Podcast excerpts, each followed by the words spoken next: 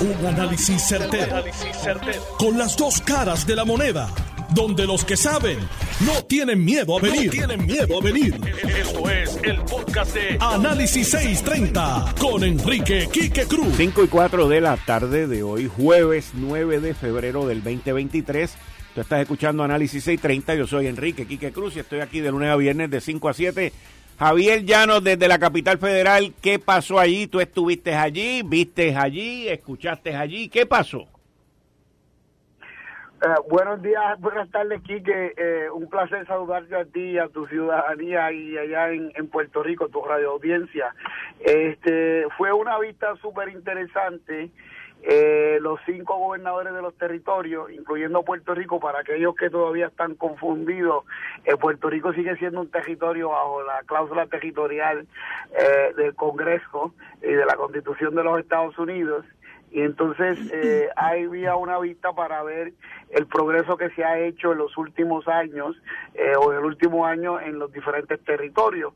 El gobernador Pedro Lucy representó al gobierno de Puerto Rico y testificó eh, una ponencia eh, hablando sobre los proyectos de reconstrucción en Puerto Rico. La vista en general fue bastante dominada por el issue de China y los, los territorios que están en el Pacífico, eh, One, uh, Northern Mariana y American Samoa.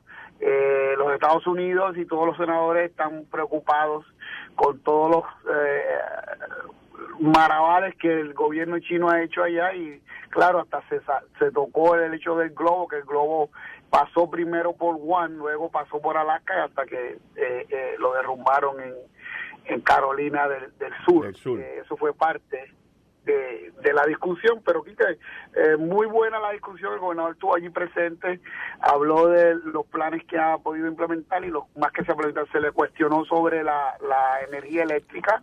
Eh, la senadora de Hawái específicamente le hizo unas preguntas eh, directas sobre cómo iba a mejorar la generación y distribución de la energía eléctrica y, y cuánto podemos ver progreso significativo.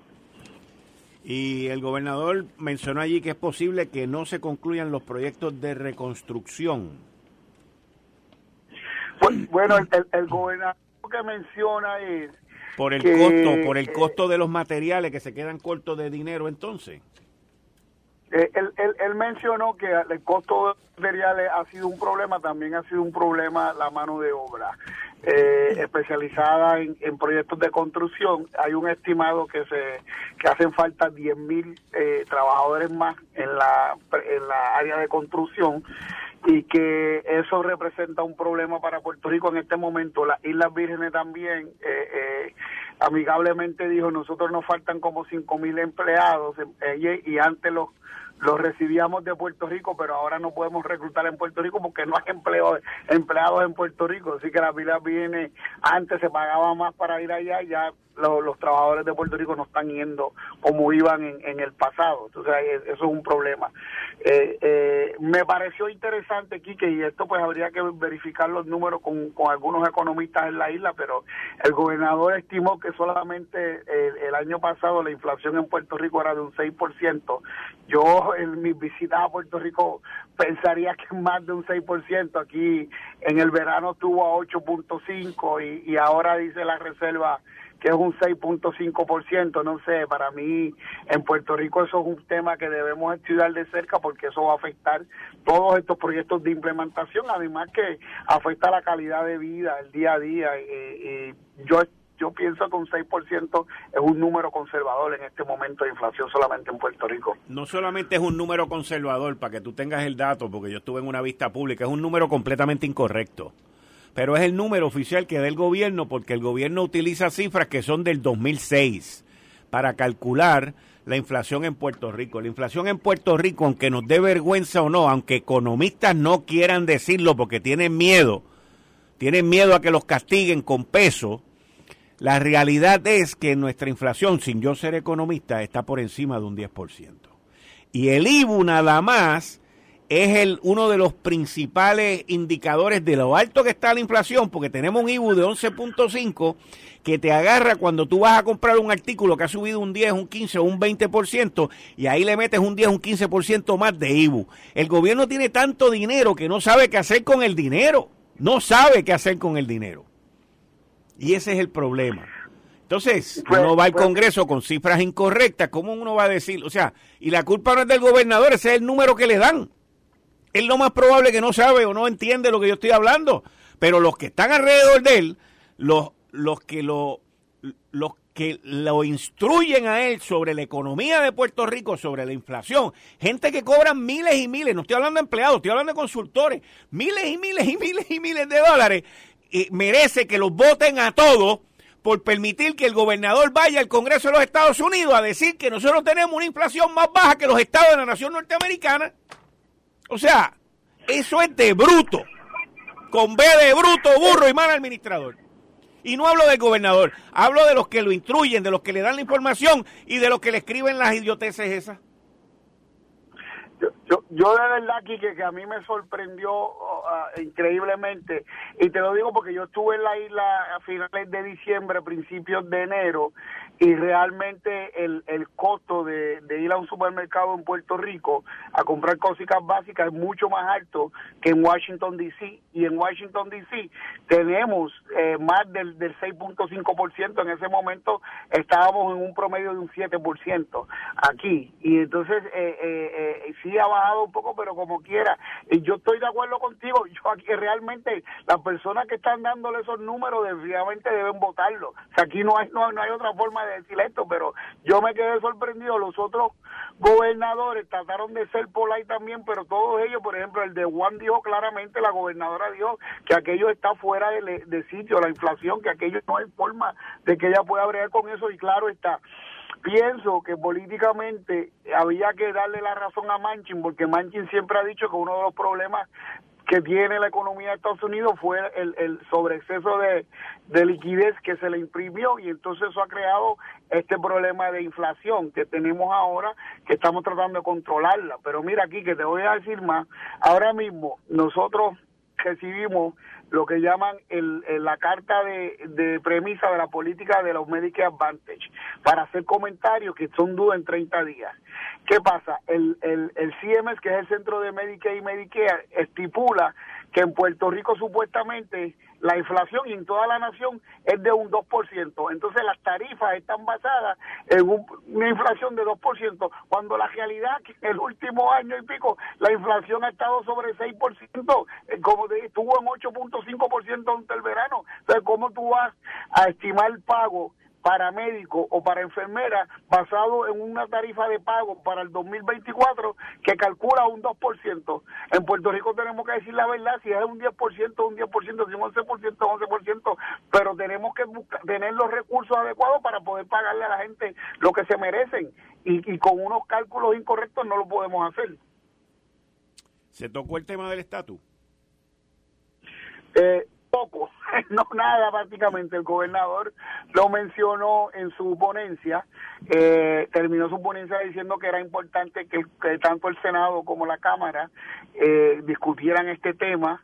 Eh, que la oportunidad existe, que Puerto Rico en ese sentido está mejorando y que se debe considerar todas las cosas que ha hecho como parte de un proyecto de, aceptación eh, de estadidad para, para Puerto Rico y que es algo que se discutir.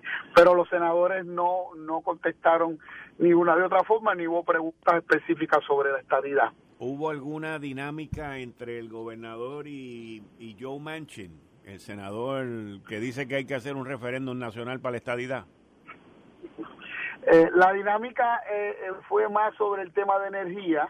Eh, definitivamente el gobernador enfatizó una nueva orden ejecutiva para buscar alternativas de generación de energía y el, el senador Manchin le dijo que, que era importante y que era importante también de hacer un proceso de transición, que no se dejara llevar por los eh, por los green environmentalists eh, y diseñar una política pública que no se eh, no se ajuste a la realidad de los recursos que tenemos en este momento y de la tecnología que existe eh, especialmente una tecnología que sea efectiva para crear esas fuentes de energía. Bueno, Javier, muchas gracias, como siempre, agradecido. Gracias a ti y a, tu radio escucha, Kike, aquí a la orden en Washington, D.C., y estos estos temas que continuarán discutiendo, es importante a la cantidad de fondos que se ha asignado y que Puerto Rico eh, eh, eh, presente una cara nueva. Yo creo que el gobernador hizo un trabajo bueno hoy en el hablar de los progresos que ha hecho y las cosas que necesita hacer, tiene que trabajar con el problema de inflación, tiene que trabajar con el problema de la mano de obra, tanto en la industria de construcción como en la industria de salud en Puerto Rico. Muchas gracias, Javier. Como siempre, agradecido. Muchas gracias.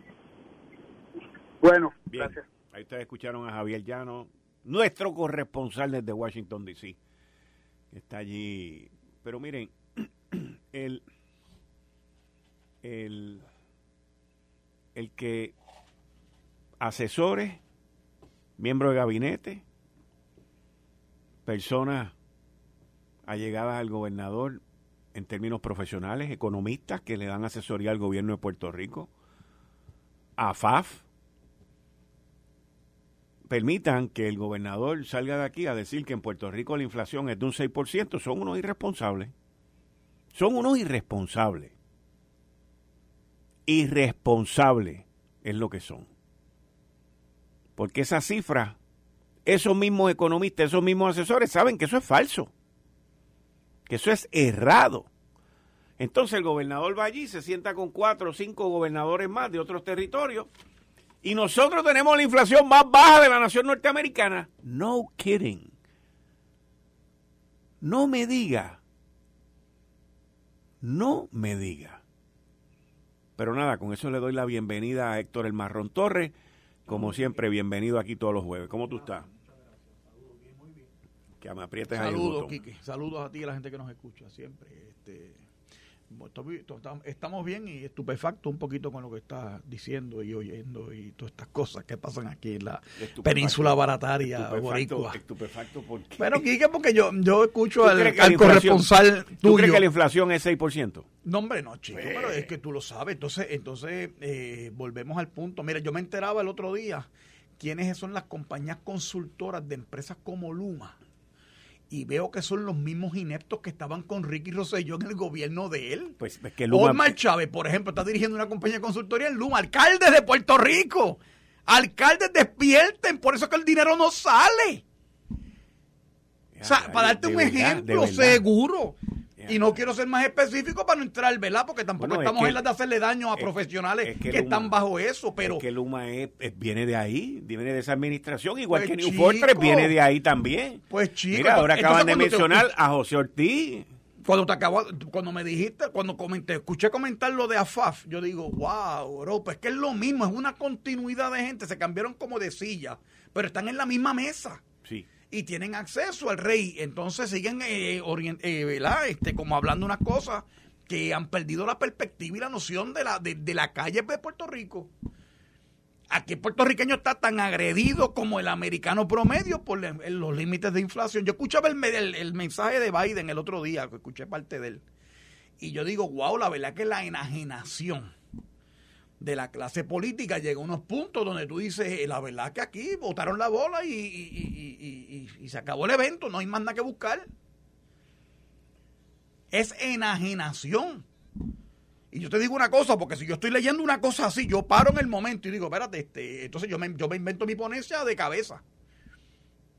Porque donde dije digo, no pude haber dicho Diego. Espérate, que esto aquí hay un problemita aquí. Como hizo Hernández Colón cuando aquel Salvador Tío le escribió aquello de en España que dijo que la, aportación de los negros a, la historia puertorriqueña había sido un mero, pues un accidente histórico, una cosa como esa. Que lo acusaban de racismo, igual como acusan ahora los chamaquitos en las escuelas, que unas expresiones racistas. Oye, una cosa... Oye, pero si eso lo hacían los políticos aquí hace no tanto tiempo. Y el nieto de ese gobernador y es aspirante a, ser comisionado residente, pues es la misma vaina. ¿Cómo está? Eh, es la misma vaina. Pero como Puerto Rico es así, Aquí tratamos de, mira, barrer el sucio por debajo de la alfombra y eh, ya tú sabes.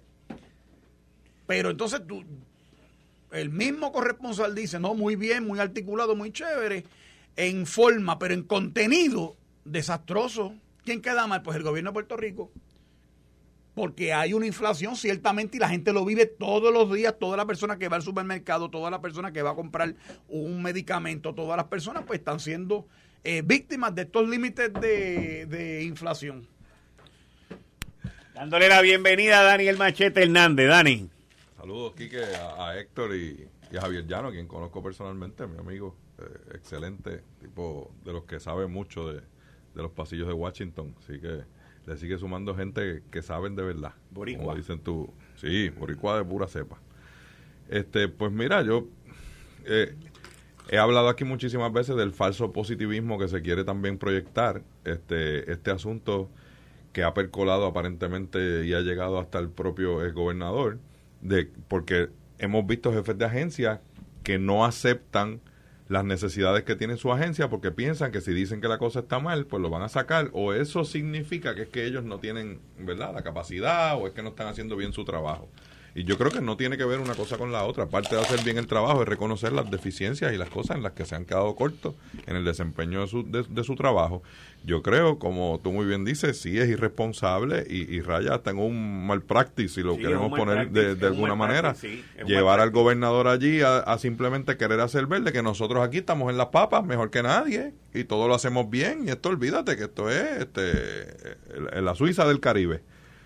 Y, yo creo que eso es totalmente irresponsable, le hace daño al país, como, como muy bien estaba diciendo Héctor, hace quedar mal al gobernador también. Y, y, nos lleva también a cuestionar, o sea, en base a qué se toman esas decisiones, en base a qué se hacen esas proyecciones, porque si la inflación aquí es del 6%, pues yo entonces quiero ver este las proyecciones que va a hacer el gobierno sobre el crecimiento de la economía, sobre el costo de la canasta básica, el aumento del costo de vida, los ajustes que hay que hacer en el gobierno en base a ese aumento del costo de vida. Porque si aquí eso ha sido el 6%, pues eh, no estaríamos... Hoy una persona me decía, mira, este, fui a cambiar el carro y salí y le puse cuatro gomas nuevas y lo mandé a brillar porque los intereses andan por el 12%, con una, con una empírica de casi 800. Ahí está. ¿Eh? Y, y, me estuvo raro y llamé a una persona que conozco, que es mi amigo, que trabaja en esa industria, y me dice, mira, este, lo que antes yo podía conseguirle a una persona del 2 3% un financiamiento de un auto nuevo con crédito excelente, hoy lo menos que me da el banco es 8%. ¿Con una empírica de 800? Sí, señor. Me dice, pujando, pujando, con todos los contactos, 7%, 8%. Y eso es significativo en un pagaré, imagínate en las casas. ¿Quién eres que decía así de brutos?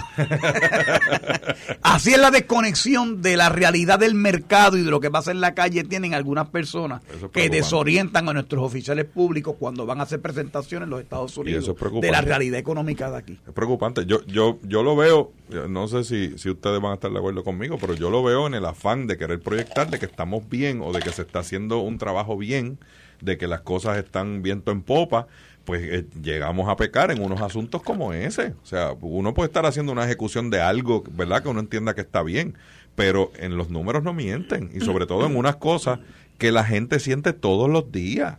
O sea, pagar siete pesos y pico por un cartón de huevo, pues, oye, hello, ¿sabes? Y ir a comprar una casa y que el pagaré, y lo vimos en el periódico. Papá, yo pagué, por ahí salió en el periódico que los plátanos están a dos pesos. Hace como tres, tres semanas atrás yo pagué a tres pesos los plátanos. no te conviene el farinacio. No, no. No, no, no, compres más. Sustitúyelo. Me obligaron a pagar. Cámbialo. Cámbialo de tu dieta. Todavía me duele. un mofonguito de coliflor. Pero los otros días fui a una tienda, una mega tienda de esta, y tenían por 7.98 creo que era 18 huevos grandes. Y la gente estaba que, que se llevaban dos y tres paquetes porque el, Digo, yo no sé, pero parece que el precio ese de 7.98 y pues eso vale la, docena por ahí. Por 18 huevos. Sin embargo, te tengo que decir que al sitio donde yo voy a, arreglarme la barba, hay un muchacho que nos suple huevos del país que son riquísimos, por lo menos eso que yo estaba probando, a 6 dólares la docena que no está mal. Huevo del país, a 6 pesos la docena. Te estoy hablando con los precios de ahora. Claro, pues eso no está en la cadena de distribución. eso tiene que ser exacto, por, afuera. Está bien, pero está buenísimo. Pues claro. Oye, huevos del país, que tú ves esa yema como es y toda la cuestión. O sea, eran, y, yo los probé muy, muy, muy buenos.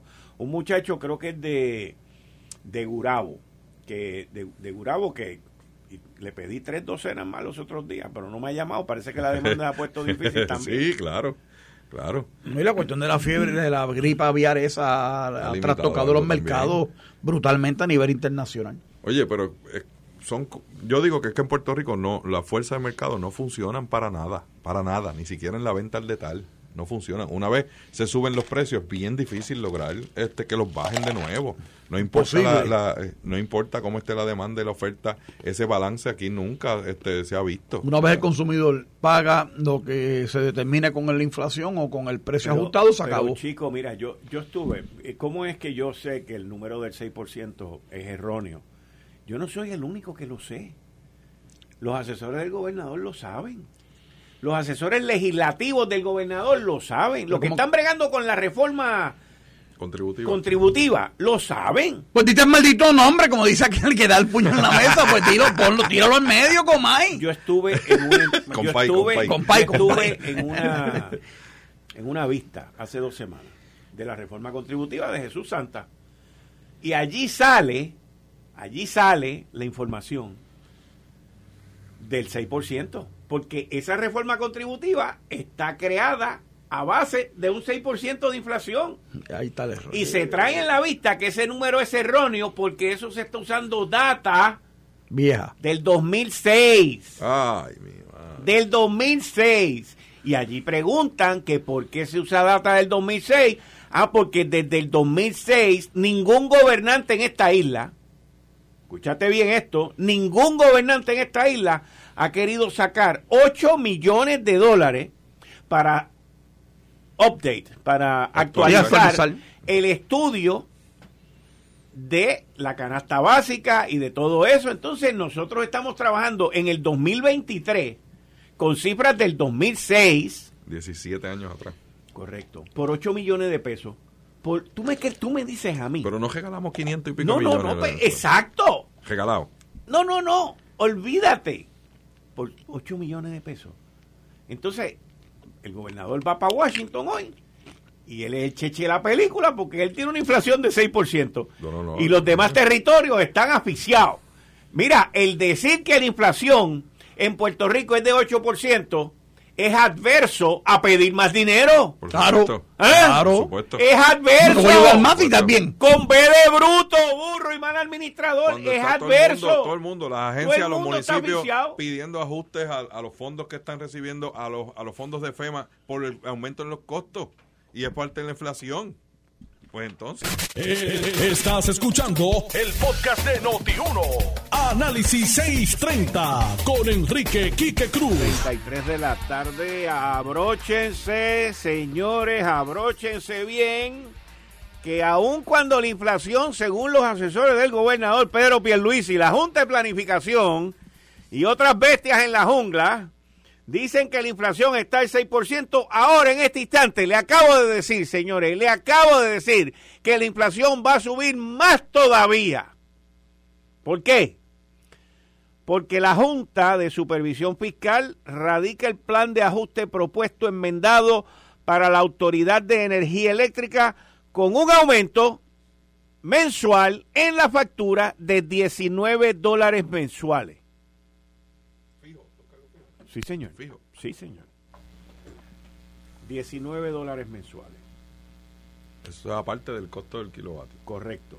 La, ay, espérate, espérate, no le puedo dar tanta mala noticia a la gente. Vamos a coger aquí las llamadas para el concurso de San Valentín. Buenas tardes, ¿con quién habló? Sí, con el señor Luis Vélez de Cagua para participar. Excelente, Luis, gracias por escucharnos. Te van a tomar los datos ahora. Muchas gracias. Buenas, Análisis 630. Buenas tardes. ¿Con quién habló? Buenas tardes. Habla con Samuel Ramos. Samuel Ramos, muchas gracias por escucharnos. Bienvenido. Le estaba a tomar los datos ahora para la, inscripción. Buenas tardes. ¿Con quién habló? Oscar González Samón. Muy bien, Oscar. Muchas gracias por escucharnos. Te van a tomar los datos para que participe en la cena. Espero verte allí cuando gane. Buenas tardes. ¿Con quién habló? Buenas. Con Juan Carlos Rivera Cruz. Juan Carlos Rivera. Correcto. Muchas gracias. Muchas gracias, gracias por escucharnos.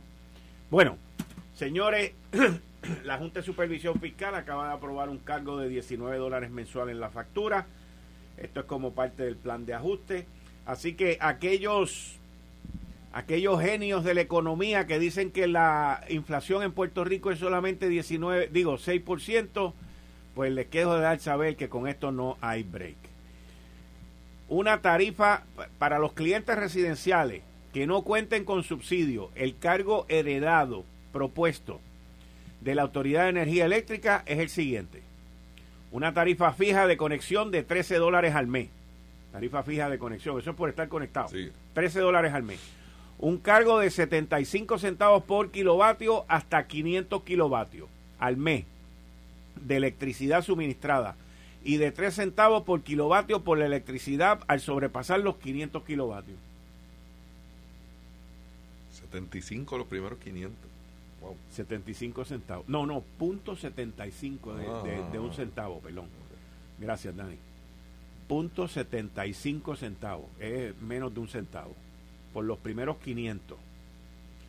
Y sobre los 500, 3. 3. Ahí es donde nos clavan a todos nosotros, porque ¿quién aquí de nosotros consume 500 kilovatios? 500 kilovatios se lo lleva una nevera y una estufa. Para los clientes comerciales,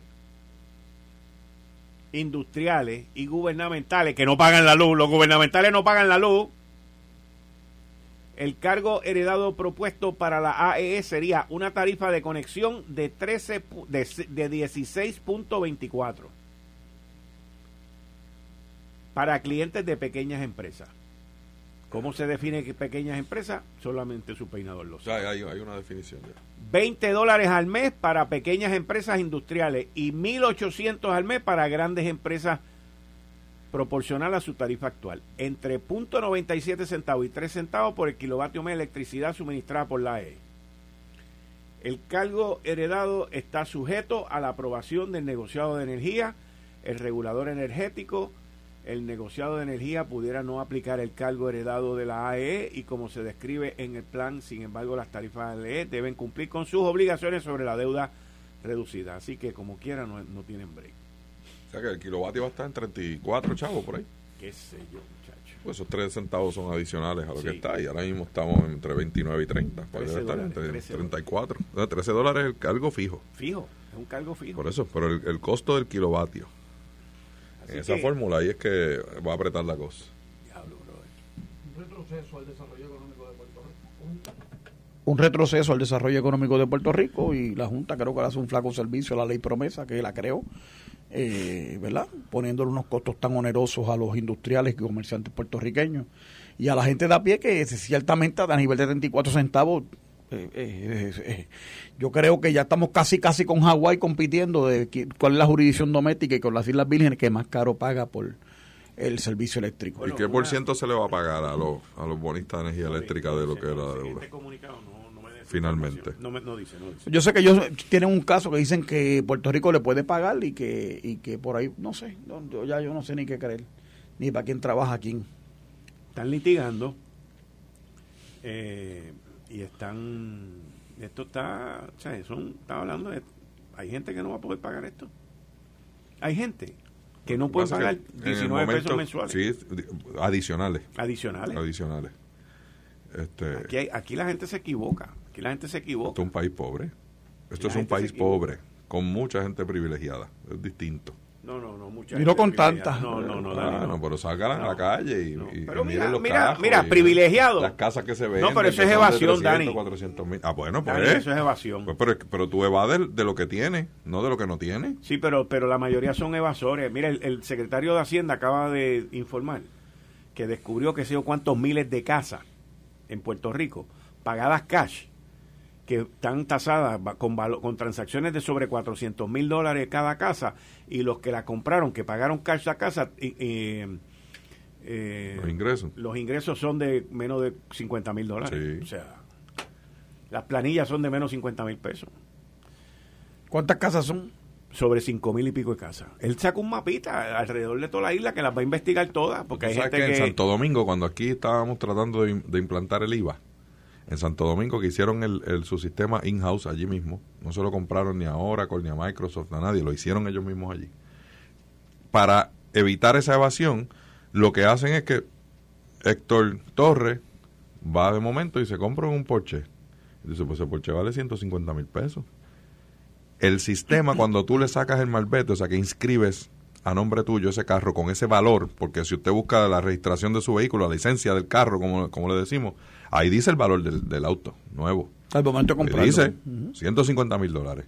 Y automáticamente el sistema dice, espérate, Héctor Torres compró el carro de 150 mil dólares, el cálculo es que se tiene que ganar 7 mil pesos. Busca la planilla, son 2 mil pesos. Cancela el malvete a Héctor, que venga para acá y me explique de dónde, de dónde faltan los otros 6 mil. ¿De verdad? Así es el sistema Eso dominicana. Eso está Eso buenísimo. Y si no respondes a la citación, van y te buscan el carro y te lo incautan. Y se lo llevan. Tienes que ir y tienes que mostrar de dónde vienen tus ingresos. Y si no lo muestras, te lo imputan cuatro o cinco años para atrás y tienes esa deuda. Igual con las propiedades eh, eh, inmuebles, con los apartamentos. Tú no va a aparecer un apartamento un millón de pesos y tú buscas la planilla. Así hay un montón de gente. La planilla ganó 60 mil pesos. Es que con 60 mil pesos tú no puedes pagar una hipoteca de un millón. ¿A nombre de quién? Porque hay las dos cosas. O estás evadiendo o estás prestándote para lavar dinero. Y las dos cosas son violaciones serias. Y en Dominicana están bien adelante con eso. Bien adelante con eso. Mira, según el comunicado este de, de la Junta de Supervisión Fiscal, dice, el cargo heredado estimado de la Autoridad de Energía Eléctrica para clientes que actualmente no se benefician de tarifas eléctricas subsidiadas sería, en promedio, alrededor de 19 dólares al mes. Ok. Así que, prepárense. Prepare. Oye, pero, Dani, eso suena muy bien, ¿oíste? Claro. Eso suena muy bien. Que así debería Pero ser. aclara, aclara que es lo de los dominicanos, no lo de los 19 No, centavos. muchas gracias. 19 pesos. Muchas gracias, muchas gracias. Y lo bien que te van Oye, a maldecir. El sistema, el sistema, no, el sistema ese de, de- pero ese sistema aquí en Puerto Rico, a diferencia de República Dominicana, que dicen que ahí hay mucha corrupción y todo ese tipo de cosas, aquí ese sistema no lo dejan pasar. No. ¿Ves? No lo permiten pasar. Y aquí somos más pulcros. y Mira, aquí olvídate. bajo el, el gobierno de...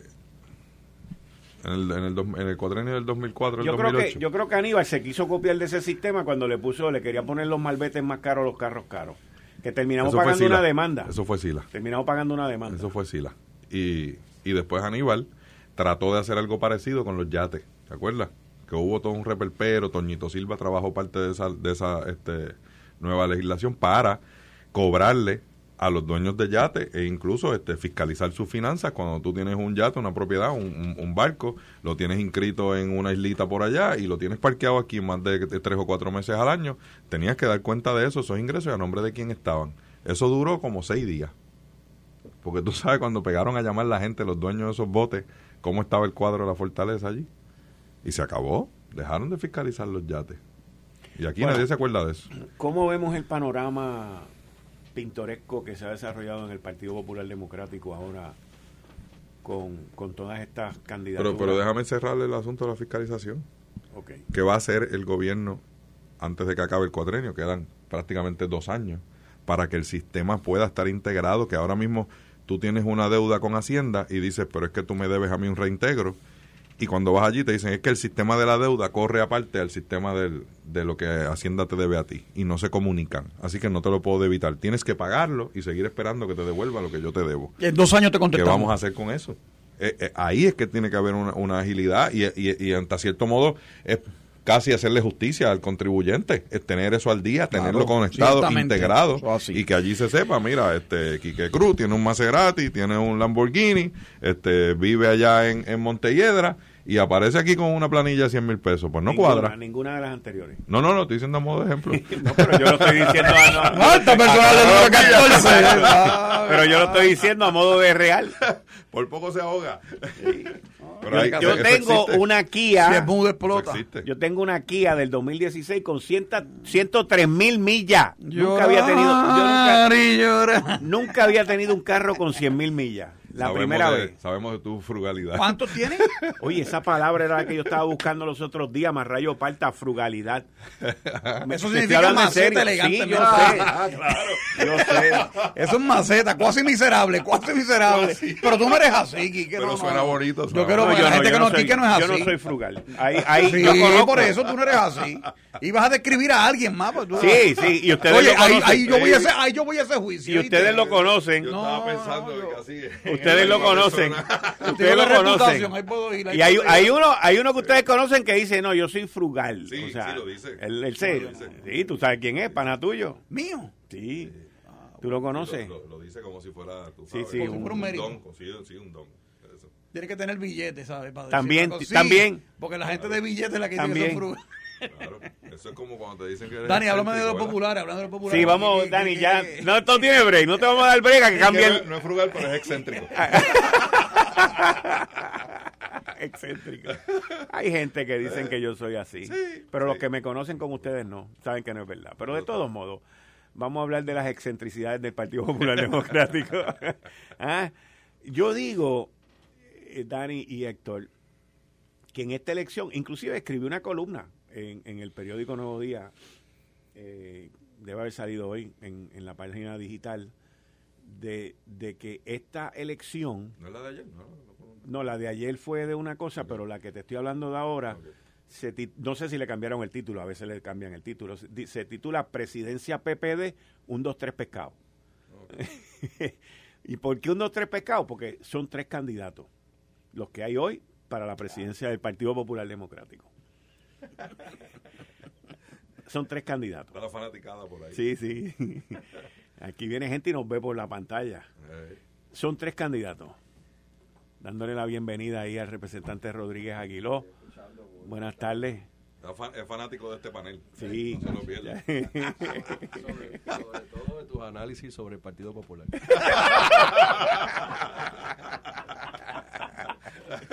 ahí estamos, ahí estamos. Siéntate para que escuches esta. Entonces, yo veo que de esos tres candidatos que quieren la presidencia, dos de ellos ya han dicho que van para la gobernación. Jesús Manuel Ortiz y la alcaldesa Morovi, Carmen Maldonado. Luis Javier ha dicho, primero vamos con esto y después bregamos con lo otro. Pero ¿qué pasa? Que de esos tres... Ese es el alcalde de Villalba, De Villalba, sí. De esos tres, de esos tres, solamente uno va a ganar. Siempre. ¿verdad? Siempre es así, sí. Y los otros dos se van Casi a quedar, ganan. y los otros dos se van a quedar mirando para el techo. Y, y, cojo esto como un ejemplo. Si gana Luis Javier, ¿okay? que ayer llenó el, el, partido, ¿okay? y tiene 15 alcaldes y todo este tipo de cosas, si gana Luis Javier, los otros dos prácticamente quedan eliminados para la gobernación. Porque, bueno, si pierden ahora sí. Claro. Eso es lo que te digo. Sí, claro. Ese es el punto. Ese es el punto y el riesgo. Entonces, ¿quiénes quedarían? Yo trato de escuchar, pero solamente, pero y es, es Jesús Manuel más todavía. Porque ya viene con unos. Oye, que con unas expectativas demasiado de alto. Espérate, espérate, espérate. Pero ¿qué pasa? Entonces. El alcalde se moró, pues, está bien. Sí, pero entonces, en este mundo, o sea, en este ejemplo hipotético que estoy dando, ¿ok? Porque puede ser que gane Jesús Manuel, por ejemplo, o la alcaldesa. Los otros dos quedan completamente out para gobernación. Pero ¿qué pasa? Que el que gana la presidencia para gobernación, si se viste y no va, también queda out. Porque ese partido y esa junta de gobierno y esa gente los van a coger de aquí al año que viene y los van a hacer añicos. Así que los tres, los tres que quieren la presidencia, quedan destrozados de camino a una primaria para la gobernación. ¿Y quién es el que más fresquecito queda? José Luis Dalmau. José Luis Dalmau. Es el más fresquecito que van a echar a pelear a ellos y en el Royal Rumble ese que sí, se va a metan mano. Ah, tú quieres ser presidente, tú quieres ser presidente, tú quieres ser presidente, metan mano. Ustedes dicen que lo saben hacer, metan mano. Ah, que ustedes van a levantar el chavo, metan mano. Y él está acá, mira, maquillado, sin una gota de sudor. No, visitando los pueblos como y presidente Y visitando los pueblos como presidente del Senado. ¿Qué es lo que ustedes necesitan? Tanto. ¿Qué es lo que ustedes quieren? Tanto, pan. Ahora no se tiene que estar jorobando. Esa es la manera como yo lo veo. Sí, tiene, Pero sí. la pregunta es a Dani. Dani, ¿tú lo ves distinto? Bueno, yo veo que, ¿verdad? Fue apresurado Déjame grabar esta parte. definir esa, esa, esa primaria interna. Fue parte de la discusión eh, eh, ardua que hubo sobre si era inteligente políticamente hacer un, ¿verdad? Un concurso de simpatías ahora, presidir el partido a seis meses, cuando en diciembre tenían, eh, eh, ¿verdad? Se abre por ley para las radicaciones de los que vayan a ser candidatos a gobernador y ya tenemos ahí el eterno candidato, Juan Zaragoza, cada cuatro años vuelve y corre, este, después finalmente se queda este de legislador Y, pero hay gente que ha dicho, el propio Dalmao ha dicho, pues yo me reservo hasta diciembre la decisión. ¿De qué va a depender eso? Pues realmente del desempeño de quien gane con unas expectativas del pueblo popular bien altas. O sea, José Luis Dalmao, quizás una debilidad que uno pueda marcar claramente es un asunto, ¿verdad?, de, problema en la recolección de dinero para el partido. Pues ahí podríamos, este, ¿verdad?, marcar una, una, algún tipo de debilidad. Pero fuera de eso, no hay ni, ninguna de sus acciones fuera de orden. Es simplemente la expectativa de la gente de que el Partido Popular tenía que estar a un nivel y hacer unas cosas que no se hicieron. Pero a la misma vez es casi un círculo vicioso, pues no se hacen porque no hay recursos para hacerlas. Si tú te quieres ir a los pueblos, tienes que costearlo tú porque el partido no, no, no está recibiendo esos fondos. No se recibe este el fondo electoral ya para tú mantener una operación los otros años. Eh, eh, el, el, ejército electoral ha cerrado muchísimo, ha, bajado muchísimo. Y entonces, ¿verdad? Porque se han estado cerrando HIP este, y se han eliminado puestos.